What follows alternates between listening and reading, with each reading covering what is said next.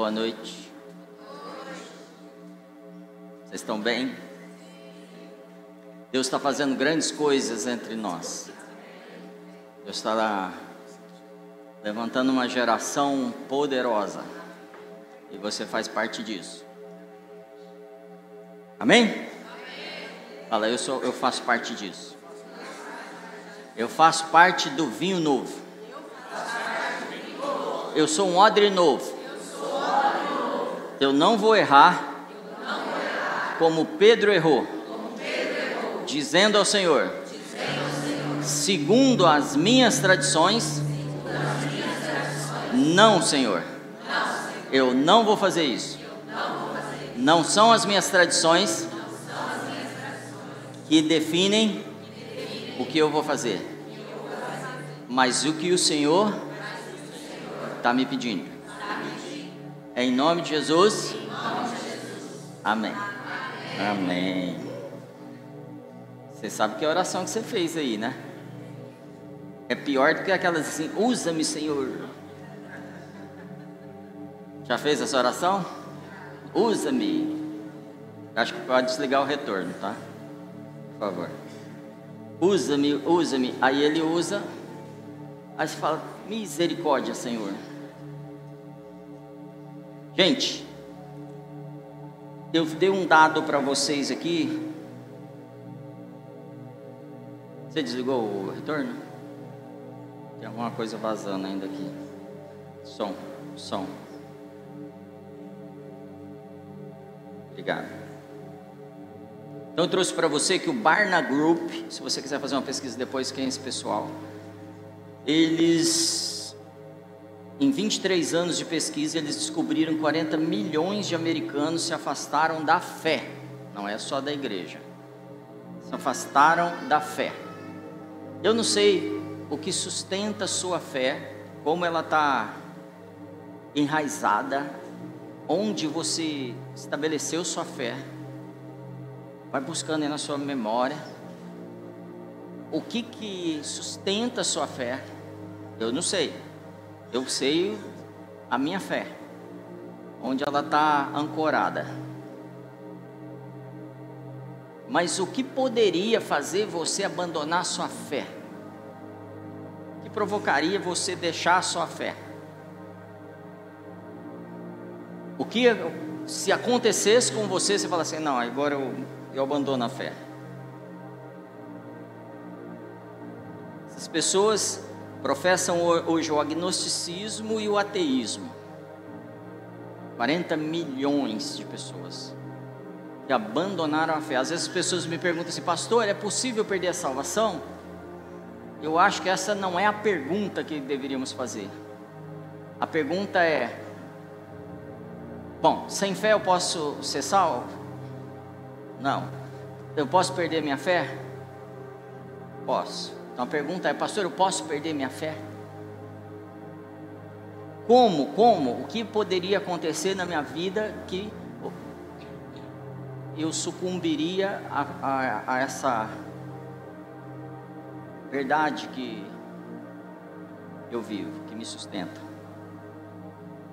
Talvez não faça sentido agora essa pergunta para você, mas eu te digo que eles perderam algo que os fez perder a fé. E eles não perderam a igreja denominacional, eles não perderam o pastor, eles não perderam o culto ungido, eles não perderam um casamento, não foi isso. Isaías 33, abre sua Bíblia aí, por favor. Isaías 33, verso 6. Vai nos ajudar a entender um pouco isso. Cutuca seu vizinho quando você está abrindo e fala assim: o assunto é sério. Presta atenção. Não é presta atenção, é presta atenção. Ele está prestando atenção? Então presta atenção se ele está prestando atenção. Amém. Diz assim: Ele será o firme fundamento nos tempos a que você pertence, uma grande riqueza de salvação, sabedoria e conhecimento. O temor do Senhor é a chave desse tesouro. Qual que é a chave desse tesouro? Tem umas quatro pessoas aqui que leram isso. Qual é o, te... Qual é o temor do Senhor? Não. Qual é a chave desse tesouro? O temor. Esses 40 milhões de americanos perderam o temor ao Senhor. E o temor ao Senhor pode ser perdido dentro da igreja. O temor do Senhor pode ser perdido pelo pastor. O temor do Senhor pode ser perdido pelo líder de louvor. O temor do Senhor pode ser perdido por, aquela pessoa que já é evangélica, cristã, seja o que você queira se definir, há mais de 30 anos. O temor do Senhor é perdido por famílias cristãs inteiras. O temor do Senhor é perdido por grupos, departamentos da igreja. Às vezes o grupo de jovens, às vezes o grupo de crianças, às vezes o grupo de adultos, de homens, perdem o temor ao Senhor. Às vezes igrejas inteiras perdem o temor ao Senhor. Quando eles perdem o temor ao Senhor, eles perdem a chave do tesouro. Eles não têm mais acesso ao tesouro. Eles não têm acesso mais aos fundamentos ele não tem acesso à riqueza da salvação, ele não tem mais acesso à sabedoria e conhecimento. Mas pode ser que ele se sustente pela teologia, se tornando um teórico na igreja. O que é um teórico na igreja? Como eu posso estar na igreja e ser um teórico que não pratica? Tiago diz que a fé sem obras é morta. Então eu posso ainda dizer que tenho fé. O que o vizinho falou, falou, o assunto é sério. Presta atenção. Está prestando? A fé sem obras é? E se a fé sem obras é morta, com certeza eu não dou fruto nenhum. E se não dou fruto, eu nunca serei reconhecido pelo meu Senhor. Porque eu sou reconhecido pelos frutos. O assunto é sério. Hoje eu quero que você saia daqui e nunca mais você tenha medo de ser roubado, de perder sua salvação, de abandonar sua fé, porque você vai entender que existe algo que chama a chave do tesouro. Quando você tem um tesouro, eu sei que você tem uns escondidos lá. O Sérgio até riu, você deve ter. Conta para nós depois, hein, Sérgio? Como é que você guarda esse tesouro? O que, que você faz? Você deixa lá na, na porta de casa, em cima do carro? Como é que você. Como é que você. Hã? Esconde? No cofre. No cofre. Por quê? valioso. E quando eu nem sei que isso é valioso, o que, que eu faço? E quando eu não sei que o temor ao Senhor é a chave da riqueza, e da riqueza não estamos falando de dinheiro, amém? Do tesouro da minha vida. A Bíblia diz que onde está o seu coração, ali está seu tesouro. Então, está é, tá tudo interligado. Eu, eu estudando isso, eu vou tentar não contar muito hoje, só trazer a chave para você. Porque a gente deve trazer umas três semanas no mínimo sobre esse, esse assunto. Porque a igreja está perdendo o temor ao Senhor. E algumas até já perderam faz tempo.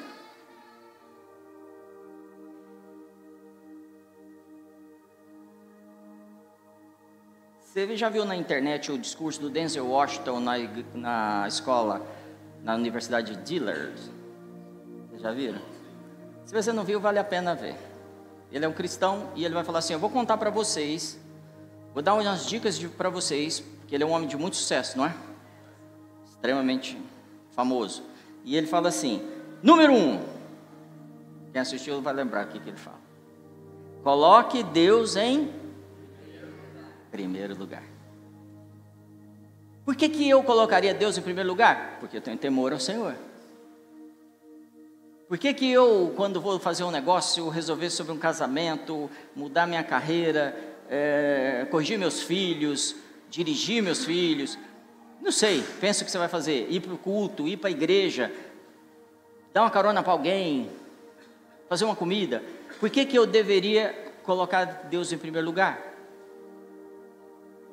Temor ao Senhor. Mas tá vago, né, pastor? Vamos, vamos falando, vamos falando, a gente vai entender mais. Ele conta, o Denzel Washington, que ele, eles eram muito pobres, a mãe dele era cabeleireira, e um dia ele está olhando no espelho dentro do, do, salão de beleza da mãe dele, e ele percebe que tem uma, uma senhora que está sempre olhando para ele, dentro dos olhos dele.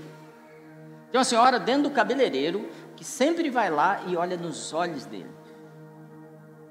E aí essa mulher fala assim, um, dia, um determinado dia, pega um papel e uma caneta, escreve o que eu vou te falar, porque você vai ser levado nas nações, e muitos te ouvirão. E o que você vai falar é muito importante. E muitos queirão, desejarão te escutar. E aquilo não fazia nenhum sentido. Ele era um menino de 11 anos que pensa, não sei se 11 ou 13 anos, e ele está pensando já ir para o exército, se, se, preparar para alistar no exército, e ele não tem perspectiva grande. A nota dele é 1,7 na, na escola, baixíssima. Mas tinha uma palavra sobre ele. Mas tinha um destino a respeito da vida dele. E ele escreveu aquilo e anotou, e hoje o mundo escuta Washington. Você lembra daquele evento quando o Will Smith agride o, o, é, como é que chama ele? Rock, Chris Rock. Lembra desse lance? Depois ele vai se aconselhar com o Denzel Washington. Fiz besteira.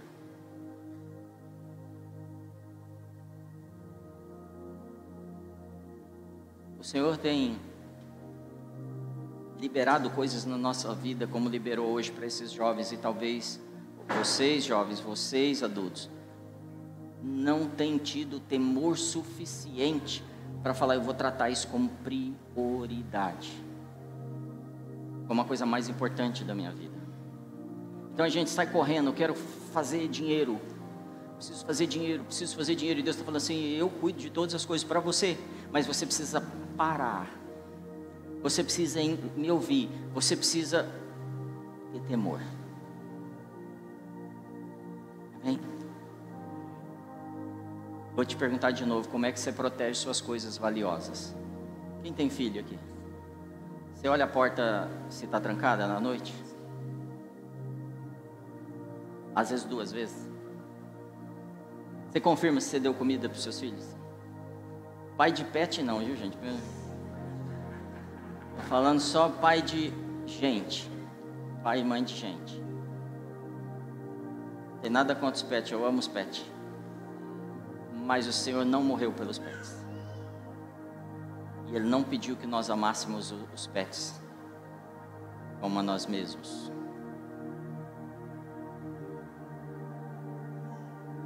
Por isso que a gente não pode dizer assim, ah, eu não aguento mais os seres humanos, agora só com os pets. É muito sério isso. Você protege, você guarda, você esconde, você põe um alarme. Você às vezes nem conta para os outros, não é? Eu tenho um negócio escondido lá e, e aí você não conta para ninguém. O temor do Senhor não é algo ruim. O medo é algo ruim.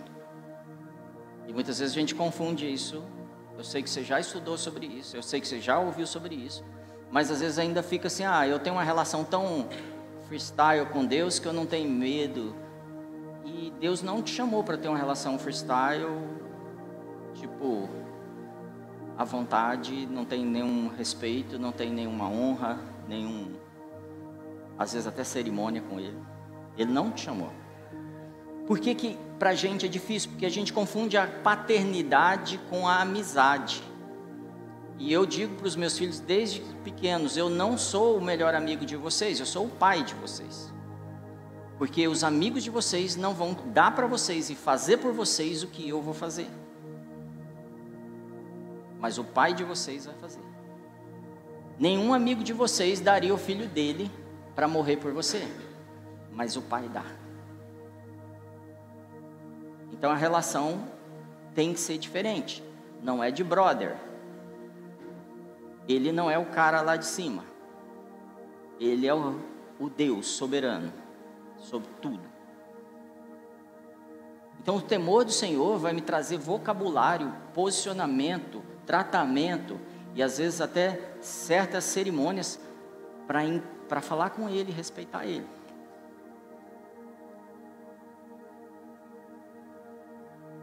Do que, que você tem medo? Para a gente não confundir com temor. Fala uma coisa que você tem medo. Medo barata. Barata é muito perigoso mesmo. E é perigoso, tem... Pior que barata é só lagartixa branca. São terríveis, animais violentos. Que outro, outro dia lá em casa eu tive de tirar um, assim. Foi uma, uma experiência assim, pior que um dragão. Ou lá no retiro que tinha uma perereca lá no, na área das crianças. Ai, pastor, nós vamos morrer, o diabo está atacando nós. Eu falei, meu Deus, vamos lá, vamos expulsar esses demônios. Cheguei lá, não, ó, ranzinha. Então, não é temor do Senhor, medo. A gente não se assusta com o Senhor de ficar, ai, estou com medo do Senhor. Não, não tem isso. Isso não acontece. Na verdade, ele te traz paz, esperança. Ele gera em você mais sede e fome de estar com Ele, de estar próximo dEle. Se está te dando medo, provavelmente não é o Senhor. Ele é tão poderoso, tão poderoso que toda vez que ele aparece para alguém, as pessoas se assustam com a sua grandeza, mas ao mesmo tempo são envolvidas. Seja numa sarça ardente, seja através de um anjo que apareceu para alguém, eles temem e se curvam diante daquilo. Olha as histórias bíblicas, você vai ver que é, que é assim. O Senhor é a desculpa, o temor do Senhor é a chave do quê?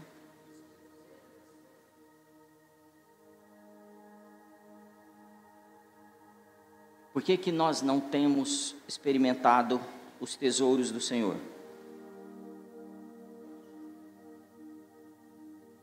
Perguntar para os cá agora, por que, que nós não temos usufruído do tesouro do Senhor? Como é que eu sei disso? Porque a gente tem tomado remédio para dormir. Crente toma remédio para dormir? Toma. Por quê? Tem alguma coisa que foi perdida. E todos os outros que a gente às vezes precisa tomar, não é? Quando a gente busca as coisas primeiro, por exemplo, quando a gente busca a terra prometida, lembra do povo do Egito? Quando eles buscam primeiro a terra prometida, eles não acham o Senhor. Eles estão no Egito, lembra da história, gente? Estão cativos no Egito, o Senhor falou: Vou levantar, vou tirar vocês, vou levar vocês, não é isso? Vocês vão ser libertos. E eles saem, tem toda a transição ali no Sinai, Moisés sobe o monte, lembra disso? Mas o foco deles é a terra prometida. E o Senhor não propôs para ele isso. Por que, que a gente tem medo? Porque a gente sempre está buscando. Como é que eu sei que a gente tem medo? Porque eu sei que a gente tá, sempre está buscando coisas para suprir a sensação de medo. E o Senhor cuida de tudo o tempo todo. Tem gente que fala assim: Deus está no controle. Amém? Amém ou não amém? amém. Não está. Mas Deus resolve qualquer situação, independente de ser desfavorável ou favorável, porque todas as coisas cooperam. Aqueles que amam a Deus. E por eu ficar desesperado, por faltar coisas na minha vida, o que, que eu faço? Eu busco coisas o tempo todo para suprir e eu nunca entendo o que, que é o temor do Senhor e nunca entendo o que, que é intimidade, que é o que a gente vem trazendo há muito tempo com o Senhor. E eu nunca entendo a vida da igreja e eu nunca entendo Tudo isso. E eu não estou falando aqui com pessoas que não entendem, amém? Mas estou dizendo assim, como igreja, muitas vezes nós não entendemos. Por isso que nós esperamos da igreja no culto de domingo algo que me agrade. E nunca foi proposto um culto de domingo para você. Desculpa. Não podia falar isso, não. O culto de domingo não é para você, desculpa. O culto é para ele. E você tem a super oportunidade de cultuá-lo. Moisés, quando criancinha, foi colocado no cesto, lembra dessa história? Foi levado e ele vai morar onde? No palácio, fala, no palácio. Lá onde mora o homem mais rico do mundo na época, onde o homem mais poderoso do mundo mora. Ele foi levado para lá por uma providência divina. Deus já está sabendo o que tá, vai acontecer. Amém ou não? Então ele entra no palácio e ele tem tudo que imaginar. Tem iPhone 16, capinha da Hermes do, no iPhone. O que mais que ele devia ter? Ferrari, carro elétrico. Ele tinha, tinha ou não tinha? Tinha. O que mais que ele tinha? Fala aí. É tipo Elon Musk mesmo. Cartão black, é. Egyptian cartão black. Faraós, cartão black, né?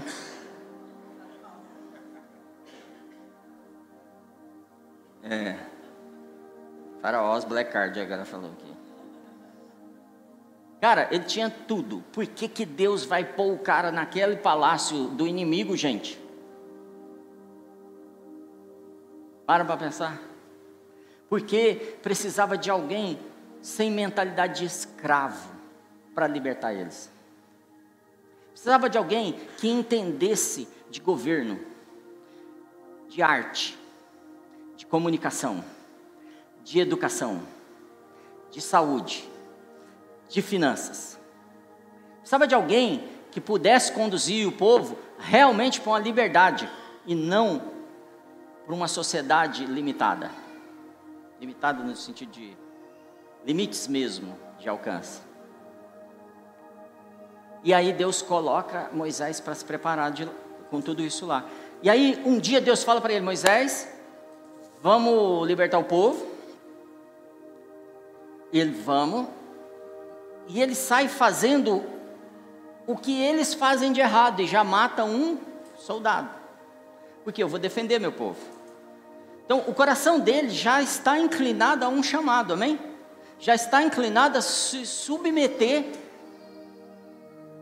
a algo que tem a ver com o destino de um povo e talvez não haja tanta clareza para ele, tanto é que ele vai matar esse soldado, mas eu queria que você imaginasse o que Moisés abriu mão de estar com o Black Faraós Black Unlimited, Unlimited é, isso aí, essas palavras tudo aí. É, gente. E eu tô lutando para ter o Black Infinity. E o cara tá abrindo mão de tudo. Do carro, do cargo, do nome. Abrindo mão. Porque para ele, Deus é prioridade e ele vai mostrar para a gente o que é ter temor ao Senhor. E a coisa vai tomar corpo depois de um bom tempo, um dia que o Senhor aparece com ele, numa sarça, não é? E o Senhor fala o que para ele? Moisés, Eres Codó, tira a sandália dos seus pés, porque a terra, não é? Então Deus está falando assim: vamos tirar toda essa história que você tem, vamos começar uma história nova, e você, e aí começa o diálogo, daqui a pouco ele vai falar para libertar o povo, não é? Moisés vai tirar o povo do Egito. Para onde eles estão indo agora? Passa todas aquelas histórias de pragas, recados para o faraó. Eu estou contando assim porque às vezes algum, alguém não sabe dessa história. E aí eles saem do Egito. Para onde eles estão indo, gente? Isso, fala mais alto. Só que não. Não é isso. Isso é o que eles pensam. Mas Deus nunca falou, saiam que eu vou levar vocês para a terra prometida. Ele falou assim: saiam, porque eu vou levar vocês para mim, me adorar no deserto. Para me adorar no deserto. Eu estou tirando vocês da escravidão que vocês estão, não porque vocês estão pensando que vocês vão. Ah, eu estava aqui, minha empresa está ruim, o que Deus vai me levar. Oh, glória. Não, Ele está te levando para adorar Ele, aonde Ele estiver. E o Senhor levou eles para adorar, adorá-lo no. Fala forte. O que, que o Senhor está esperando deles? Chave do quê? E eles estão querendo o quê? As coisas corruptas do mundo. Corruptíveis. E o Senhor está falando: Ó, eu quero que você me adore.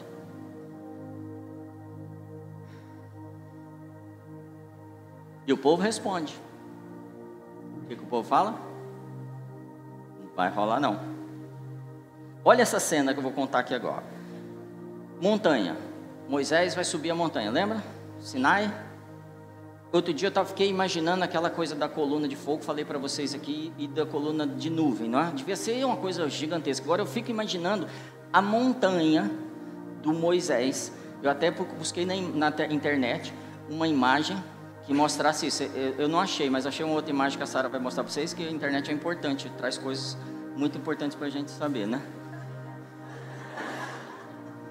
É isso que a internet dá para a gente. A, a, a, capivara filó hoje é mais achado do que qualquer coisa que a gente possa esperar nessa. Pode tirar, Sara, senão eles vão ficar procurando lá no celular agora a capivara de. Mas eu queria uma imagem da montanha. Aí eu achei uma do eu não consigo lembrar o nome do ator, muito antigo e aparece lá a montanha, mas os raios são muito feios, gente. As coisas, os efeitos especiais de antigamente eram um negócio estranho. E não, não mostra o que, que é, porque a Bíblia fala assim que desceu nuvem, fogo, raio, trovão, relâmpago e tudo, tomou conta de tudo, e o povo, e falou, ninguém chega nem a, na beirada da montanha, porque se chegar perto vai vai fulminar ele. E o que, que aconteceu? Eles ficaram lá esperando. E Deus conversando com Moisés, sobe para cá, desce, sobe de novo, desce. Aí Deus falou assim: agora prepara o povo, fala para eles tomar banho. Fala, toma banho, vizinho. Vai para o culto tomar banho. Toma banho. Fala de novo, porque ele não entendeu. Tomar banho, porque eu vou descer e vou falar com o povo. O que, que o povo falou para Moisés? Fala você com ele, porque nós temos medo. Eu estou falando, nós temos medo. Talvez seja desinteresse, talvez seja assim. Alguém prega no domingo para mim, eu não preciso estudar esse trem, não. E aí ele falou assim: Não, vamos lá, gente, Deus quer falar com vocês. É o mesmo que eu falo assim, gente, Deus quer falar com vocês amanhã, 5 da manhã, levanta cedo, pega lugar secreto, que Ele vai estar tá te esperando no lugar secreto. Eu estou inventando essas coisas, tá bom, gente? Não é verdade, não. Deus está esperando vocês no lugar secreto. É verdade ou não? E aí no, vai lá, ah pastor, você não me dá um conselho? Dou. Você não me atende? Atendo, mas Deus está te esperando no secreto. E Ele é um pouquinho melhor que eu. Mais altinho do que eu. E eu não vou no secreto. Eu não tenho vida de secreto. Não tenho vida espiritual de verdade, porque se eu não tenho vida de secreto, a vida do culto não faz nada. Porque o culto é eu que entrego, não é eu que recebo. Amém, mais ou menos, pastor. E Êxodo 20, 18, 19 diz assim: Vendo-se o povo diante dos trovões e dos relâmpagos, e do som de trombeta e do monte fumegante, todos tremeram assustados. Ficaram à distância e disseram a Moisés: Fala tu mesmo conosco, e ouviremos, mas que Deus não fale conosco para que não morramos. Moisés disse ao povo: Não tenha medo. Eles estavam com medo ou não? Mas não temor. Está vendo a diferença?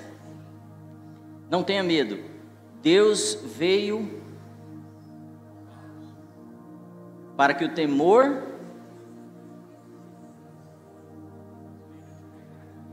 O que, que o temor de Deus faz com a gente? O temor de Deus faz?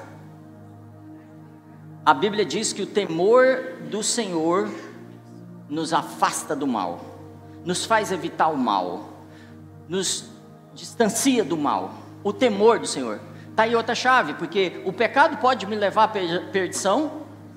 O pecado, o salário do pecado é a. Então, eu, pastor, eu fico lutando contra o pecado. Quer lutar? Aproxime-se do temor do Senhor, se desenvolva no temor do Senhor e você vai, você vai odiar o pecado. Eu quero saber se você, não me responde, você vai responder para o Espírito Santo. Se você quer sair daqui com essa consciência nova, uma mente renovada, entendendo assim, eu tenho ou não tenho temor do Senhor, mas eu vou sair daqui com o temor do Senhor. Eu vou sair daqui, eu não quero mais viver lutando contra o pecado sem vitória, sem avanço. Eu não quero é, não ter a chave, desse acesso, desse tesouro. Eu não quero viver como eu vivi nas tradições, mas eu quero aceitar que eu preciso mudar. Porque se eu não mudar, minha família não muda, meus filhos não mudam, minha igreja não muda, meu bairro não muda, não vai acontecer nada. E eu estou esperando que alguém resolva, que Deus mande do céu. E ele já falando, eu já entreguei para vocês uma chave. São vocês que vão reagir. Amém. Então você quer evitar o mal? Aproxime-se do Senhor. Vou contar uma história bem rápida aqui que o Rafa já mandou eu terminar. Vocês acertam com ele lá. Quem conhece o John Bevere? Ele é especialista nesse assunto, o temor do Senhor. Eu aprendi muito com ele há uns anos atrás. E ele fala o seguinte: que um dia, preste atenção nessa história, que ela é muito importante. Antes disso, eu quero que você fale assim: Senhor, aumenta o meu temor. Eu me rendo. Amém. E aí, ele, há algumas décadas atrás, ele era pastor já, e, ele, e teve a notícia de um pastor muito conhecido nos Estados Unidos, que foi pego com. É, sonegando impostos. E ele foi preso. Lá é muito sério isso, né? E aí ele foi preso, condenado, e o pastor está lá condenado e eles faziam um revezamento para poder ajudar esse pastor na, na, prisão. Eles visitavam o pastor, cada vez ia um pastor. E quando esse pastor, que foi preso, já estava lá há quatro anos, eles ligaram para o John Bevere, falaram assim: vai lá e visita ele, para poder mudar um pouco as pessoas que vão, para dar uma cobertura para ele. E ele foi. Chegou na prisão, ele falou que foi recebido com um abraço muito forte. E o cara abraçado por muito tempo com ele, conhecia ele já, porque ele já era relativamente conhecido, falou assim: Eu tenho muito para te falar, mas nós só temos 90 minutos. É mais ou menos eu aqui no culto. E aí ele falou assim: Senta aí, eu vou te contar as coisas. E começa, conversa, conversa, conversa. Depois de alguns minutos, o John Bevere falou que criou coragem falou assim: Meu amigo, quando foi que o seu amor por Jesus se esfriou? Aí esse pastor que estava preso falou assim: Nunca esfriou. Mas como assim? Você adulterou com a fulana de tal, você era casado. Você sonegou os impostos, você fez isso, você fez isso, você fez isso. Ele falou: Meu amor nunca esfriou. O que eu não tinha era temor ao Senhor. E ele fala que naquele momento, ele entendeu que nós podemos estar na igreja, fazer tudo que um igrejeiro faz e nunca ter tido temor ao Senhor. Inclusive, nós podemos amar Jesus e não ter temor. Eu estou falando de pastores.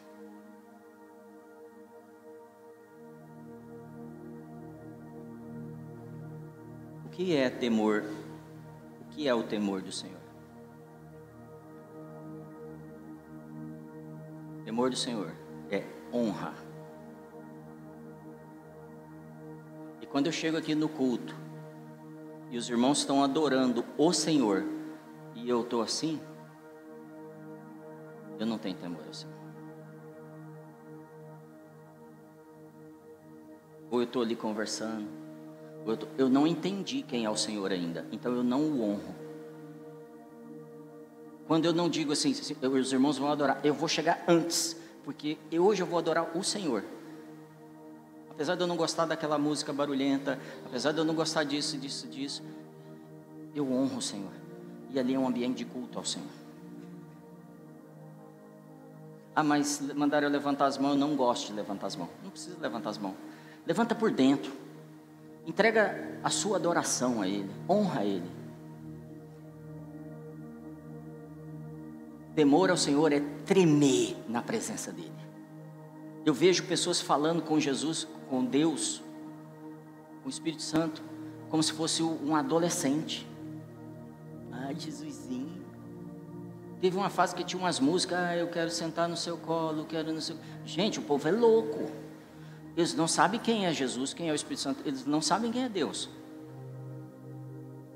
O temor ao Senhor vai me fazer ter reverência Sabe o que é reverência? Eu estou falando do terceiro ponto. Eu não tenho reverência ao Senhor porque, e aí eu sou muito descontraído. Não, filho, você pode ser hippie. Eu já vi hippie se jogar no chão quando o Senhor toca eles. Muitos. Muito, gente, skatista, seja o que for.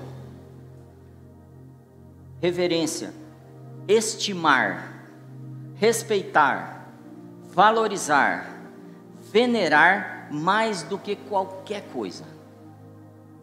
Venerar mais do que qualquer coisa.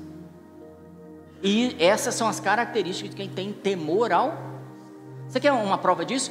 A Bíblia diz assim: honra pai e mãe, seus dias serão acrescentados. Ele está falando para honrar esses pobre coitado aqui. Então, se os meus filhos honram a mim e a minha esposa, os pais deles, a vida deles é prolongada. Então, quando eu honro a Deus, não faz sentido isso? Está entendendo o valor que Ele dá em relação à honra, ao temor dele? É isso que é temor, não é medo. Então, quando ele convida o povo para conversar no Egito, vamos lá, vamos conversar todo mundo, eles deviam fazer o quê? Eu risco a minha agenda e eu estou pronto para o Senhor. E quando ele te chama aqui para um compromisso com os jovens? O que, que você faz? Risca sua agenda e fala: prioridade é o que Deus está me pedindo, porque eu honro, temo, venero, valorizo. O que, que é as palavras que eu falei? Estimo, respeito. Lembra de Davi falando assim: um dia nos seus átrios são melhores do que. E aí as pessoas pensam que ele está sendo romântico. Ai, como é romântico? Roberto Carlos, o Davi. A gente não sabe quem é Roberto Carlos, né, molecada, mas. É o Fábio Júnior, piorou, né? É um dia nos seus átrios é melhor do que mil dias em qualquer lugar. Ele está falando que, Senhor, você tem prioridade, você é melhor que qualquer coisa, você, eu te estimo, eu te valorizo, eu te honro, você é tudo. É isso que ele está falando.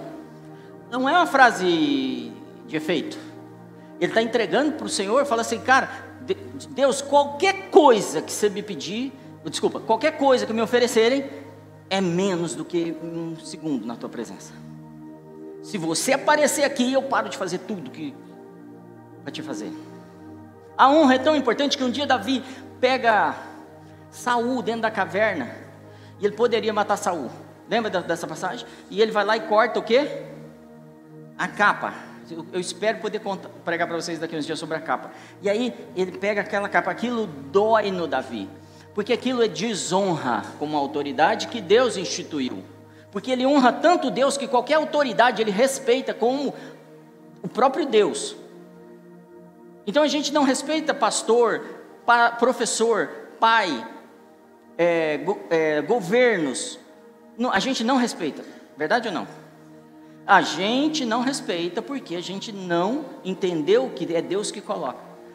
E, ou porque nós não tememos a Deus.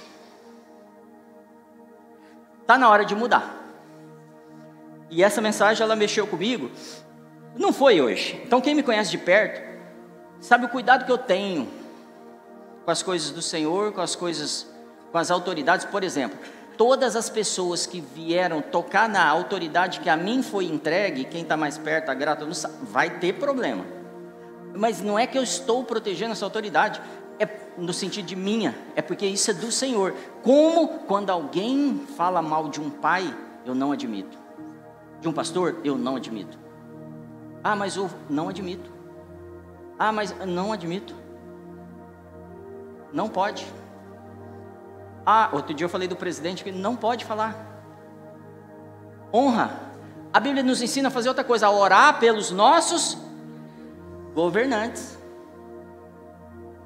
É isso que ele falou. Então, se Deus, se eu honro a Deus, se eu temo a Deus, se eu faço o que Ele está pedindo, se eu tenho Ele como máximo, quando eu vejo alguém que eu não concordo no governo, eu oro por ela.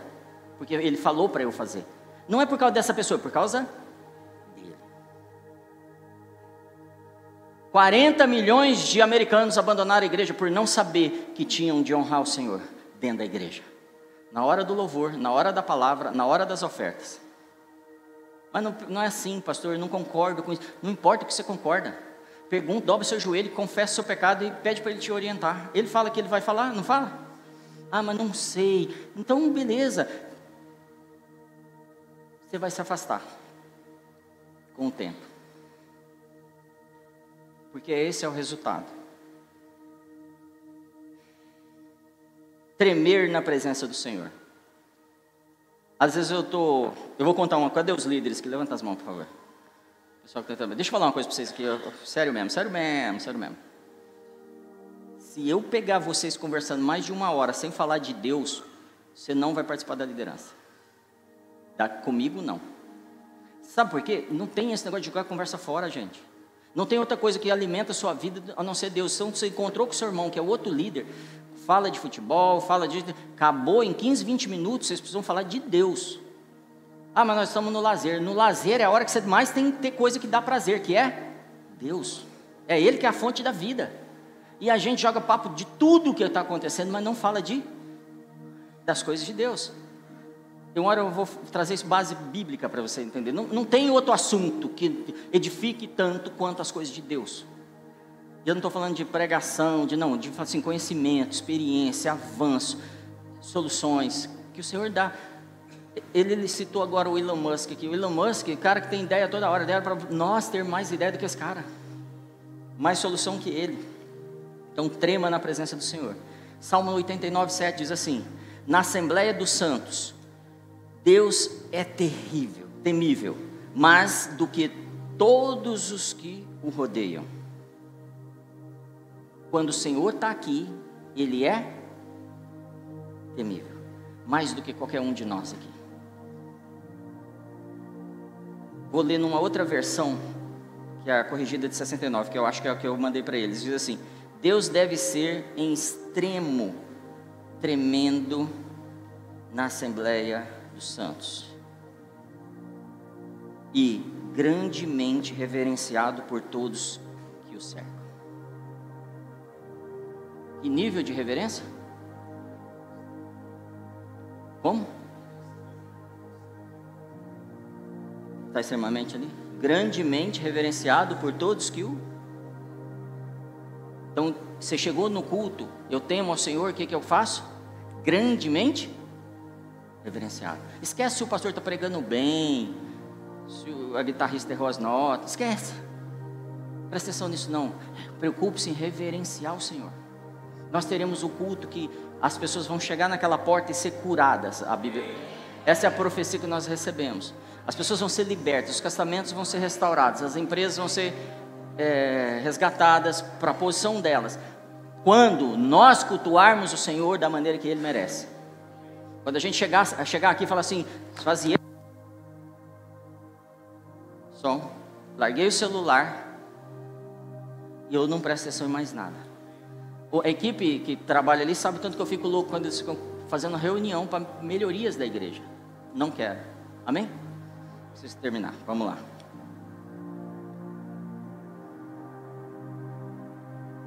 Vou contar a história, última história rápida em 2004.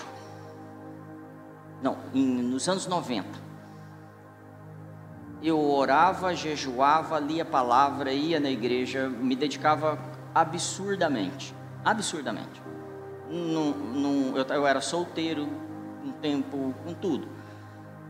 Teve um período, inclusive, que eu viajei muito como representante. Então, chegava às seis da noite, assim, cinco, cinco e meia, eu já não tinha o que fazer. Então, eram muitas noites disponíveis para o Senhor. Mais os fins de semana, mais a turma da igreja. E um dia, eu virei para o Senhor e falei, Senhor, eu me dedico tanto, estou fazendo tanta coisa, mas eu não estou te vendo. Não está acontecendo quase nada. É uma segunda-feira igual a outra. De vez em quando alguém converte, alguém batiza, alguém é curado, mas Senhor, eu não estou vendo nada. Eu não sei se você está assim. Eu falava assim, Senhor, estou seco, seco, não acontece nada.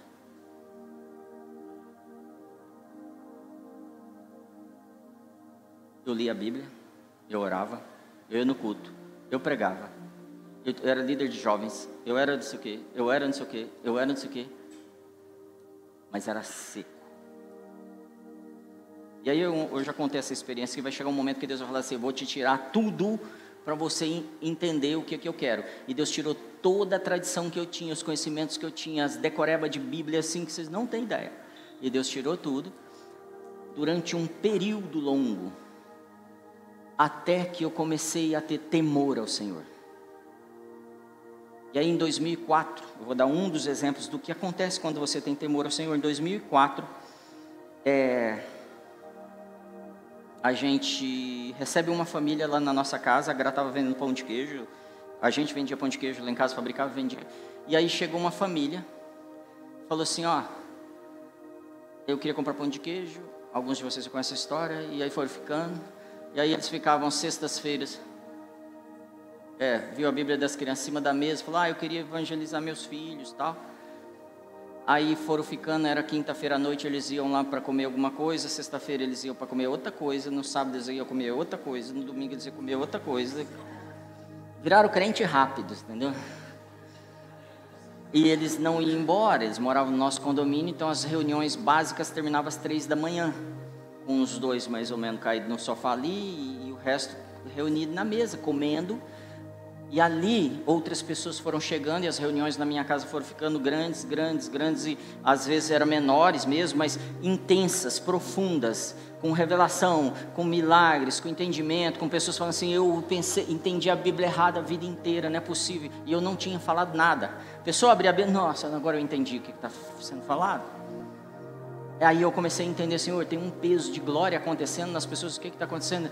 É o temor que você tem agora. E aí, tem até umas imagens aí, Isa, para mim. Não, imagens atuais de sábado agora que a gente teve. Essa família hoje são os pastores no Canadá da Just Church. Então, o que o Senhor está fazendo, talvez num momento que você não reverencia, pode, pode perder tudo que o Senhor está construindo em outras famílias e em uma outra igreja. Esse aqui é o Brave do Canadá.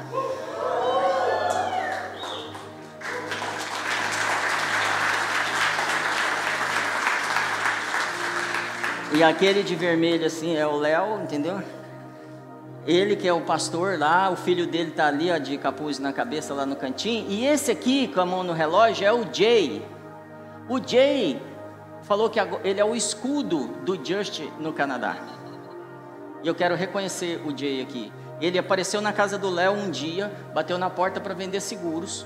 E ele falou assim: é, ofereceu seguro e o Léo falou: Rapaz, não está no momento de eu comprar seguro, obrigado. Fechou a porta ele foi embora. Cinco minutos depois o, o Jay voltou, bateu na porta. O Léo falou: Tem coisa aí, né? E, e, eu, e aí, o que, que foi? Ah, então, eu vi que você é brasileiro, né? É, eu sou brasileiro, então eu sou fã do Ayrton Senna e tal. Ele é canadense, só fala inglês, tá? E aí foi, foi, foi, aquela conversa. Aí o Léo falou: Tem algo de do Senhor aqui, entra para cá, vamos tomar um café. Igual acontecia lá na nossa casa. Porque há temor do Senhor. Porque eles estão no Canadá enfrentando a pior situação de evangelizar um povo. Ameaçados por tudo que está acontecendo. A irmã está nos Estados Unidos, já está ruim nos Estados Unidos, imagine no Canadá. E aí, o que que eles fizeram? Temeram tanto o Senhor que os filhos deles hoje são os líderes das áreas na igreja. E a gente está perguntando muitas vezes, ah, por que, que meu filho, por que, porque eu preciso temer o Senhor, em tudo, ele tem que ter primazia, em primeiro lugar. E aí o Jay falou assim, é, começou a conversa, falou assim, ah, porque Deus resolveu uma coisa na minha vida, deu a, a isca para o Léo, o Léo falou assim, talvez o contrário, né? É, vocês são cristãos, você é cristão, sim, somos cristãos, e eu, eu também somos cristãos, daqui a pouco vai começar o Lempes aqui. Aí começaram a chegar os jovens, e ele ficou louco com aquilo. E foi para o Just, e muitos canadenses estão lá, dentro do Just, porque foi o Jay que levou. E ele falou assim, ó, estava tendo um probleminha lá com os comentários, uma coisa estranha. O Jay falou assim, Léo, você não se mete nisso, eu sou seu escudo, aqui eu resolvo tudo. E ele foi lá e resolveu todas as conversinhas que tinha desalinhadas com a igreja. E está todo mundo feliz, todo mundo se envolvendo, todo, tudo acontecendo. Então quero reconhecer a vida do Jay aqui. Porque é um homem que não é convertido há muito tempo, mas já mostrou que é temente ao Senhor. E ele falou assim: tudo que eu tenho, todos os meus recursos estão à disposição da, do Just.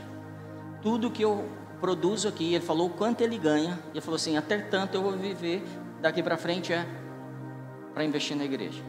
Quero ir para o Brasil. Ele tem um curso de homens, que é o curso que eles estão dando lá, que a gente já leu o livro aqui, Coração Selvagem. Ele dá esse curso lá, ele é homologado, liberado, dá esse curso, e ele está dando o curso lá, quer vir fazer isso aqui para gente, ele investindo. O Senhor, quando a gente teme Ele, todas as coisas realmente cooperam para o nosso bem. A gente não entende que tá, porque, ah, por que está acontecendo isso com essa igreja agora? Porque a gente está temendo ao Senhor.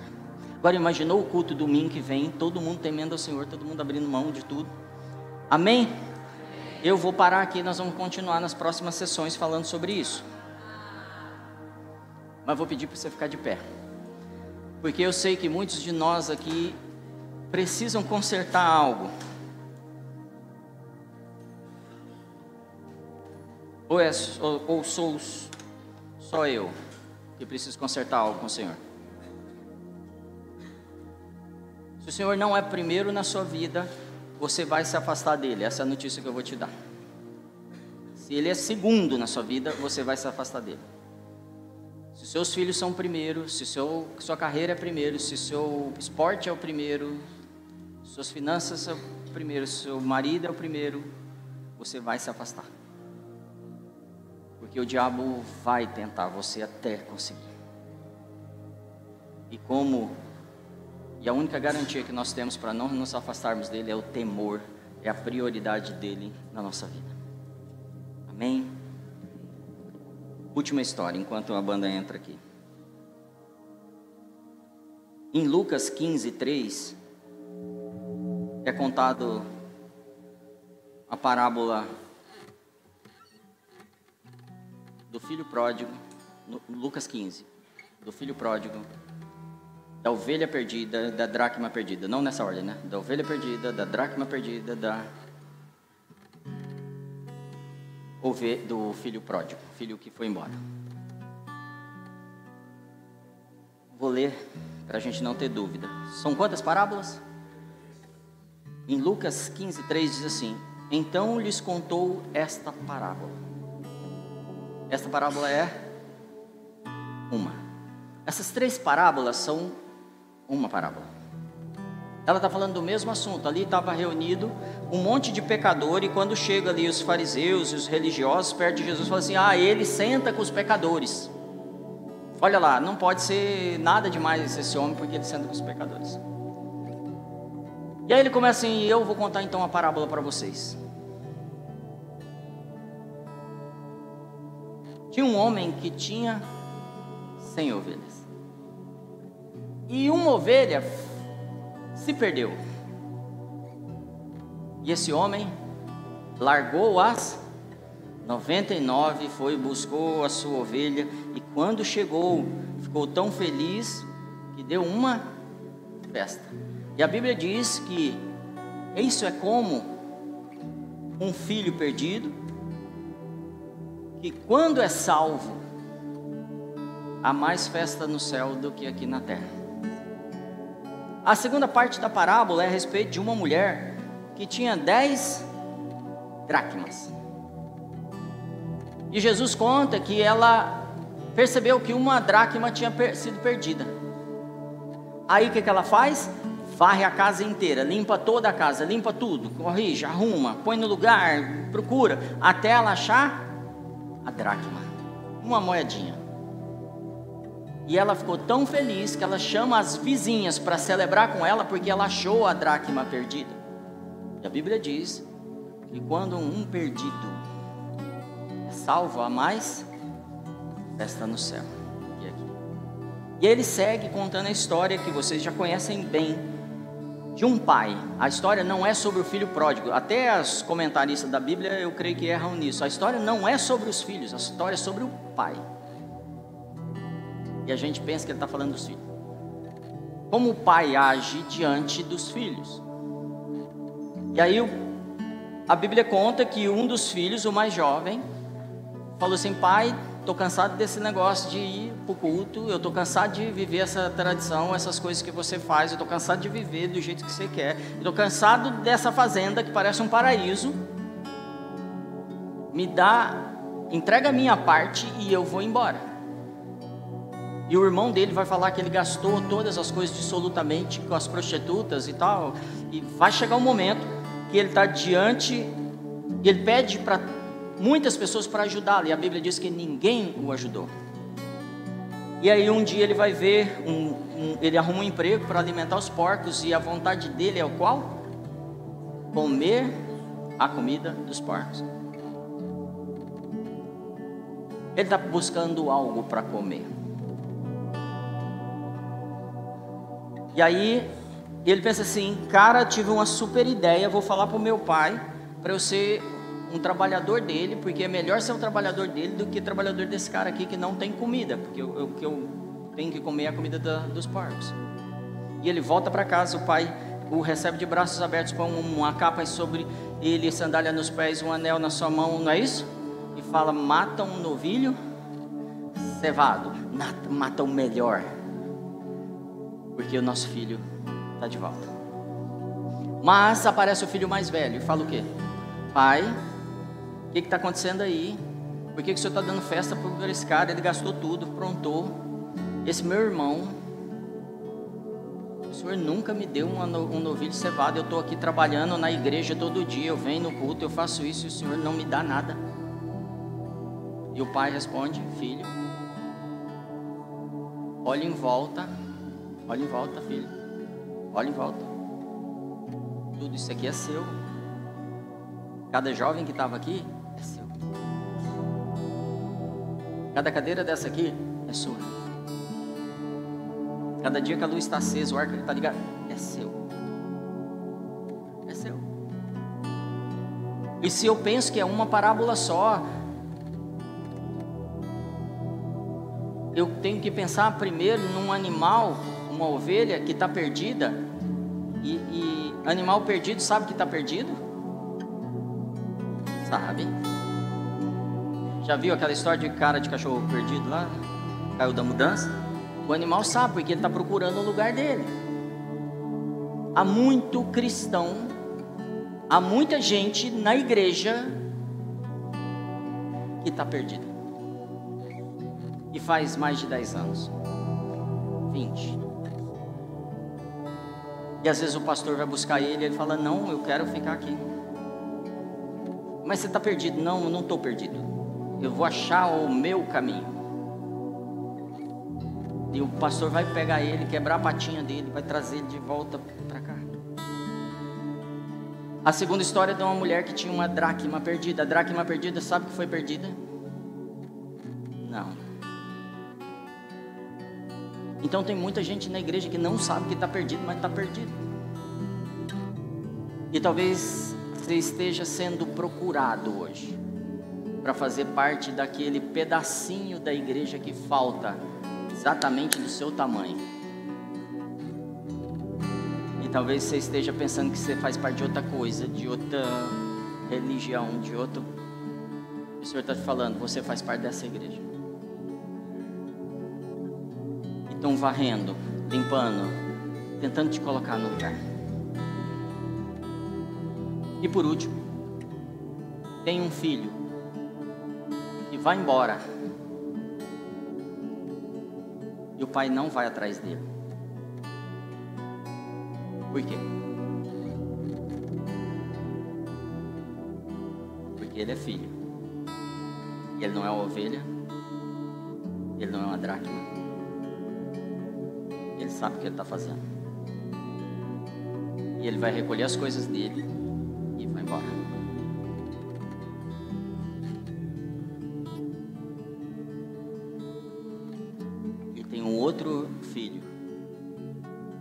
Está preocupado com o irmão e não entendeu que ele faz parte dessa festa. Ele pensa que a performance dele, que ele faz, é que é importante. E o Senhor está falando: não, o que é importante é o seu temor ao Senhor, não é o que você faz. Mas você vai fazer muito mais quando você temer ao Senhor. Sua segunda-feira nunca mais vai ser segunda-feira para você trabalhar. Vai ser uma segunda-feira para você me honrar, me adorar, me louvar, entregar seu dia inteiro para mim. Sua terça-feira vai ser inteira para mim. E aí você vai poder usufruir de todas as coisas do reino. E nesse momento, tudo, todas as coisas que você pedir, será dada. Se você bater, usar. Se você buscar, você vai achar. Se você pedir, vai ser entregue a você. Porque você é filho, porque você entende e você o honra como pai, na posição de pai. Não de um Deus distante religioso, mas de um pai. Eu não sei em cada um, eu sei onde eu me encaixo nessa história. Mas eu não sei se você precisa voltar. Eu não sei se você precisa assumir sua posição.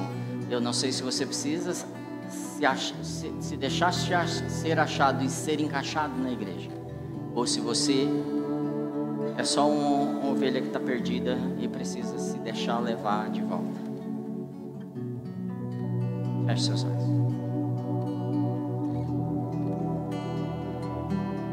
Pai, nós nos arrependemos e queremos voltar, porque nós tememos a Ti. Abre o nosso coração e ensina-nos a te adorar de verdade, completamente, Senhor, com nossa alma, com nosso corpo, com nosso espírito, com nossas palavras, com os nossos lábios, com os nossos braços, com o nosso tempo, com nossos recursos, com tudo, Senhor, porque Tu tens a primazia, Tu és o primeiro em tudo em nossas vidas e nós nos arrependemos porque até aqui, Senhor, nós temos andado como um filho perdido, como um filho que abandonou, como uma ovelha, Pai, que não tem achado o caminho de volta e nós precisamos do teu resgate nessa noite. Nós nos rendemos à tua vontade, Senhor. Traz temor ao coração de cada um dos teus filhos aqui, ó Pai. Profundo temor, para que não haja mais é, baseado na sua própria consciência, na sua sabedoria humana, Senhor, dos seus desejos naturais, mas seja movido pelo Deus que tu és, pelos caminhos que tu nos dá, pelas veredas justas que o Senhor já nos entregou, ó Pai. Em nome de Jesus, nós nos arrependemos por não honrar as ordens e as direções que o Senhor nos deu, por não honrar as autoridades que o Senhor estabeleceu, por não honrar a igreja que o Senhor deu sua vida, Jesus, por ela, como foi lido aqui hoje na abertura. Mas nós voltamos aos caminhos do teu Filho hoje, ó Pai, guiados pelo teu Espírito Santo, nós podemos acessar o teu santo monte, Senhor. Mesmo esteja fumegando, nós não teremos medo, porque tu és um bom Pai e cuida de nós o tempo todo, Pai. Em nome de Jesus.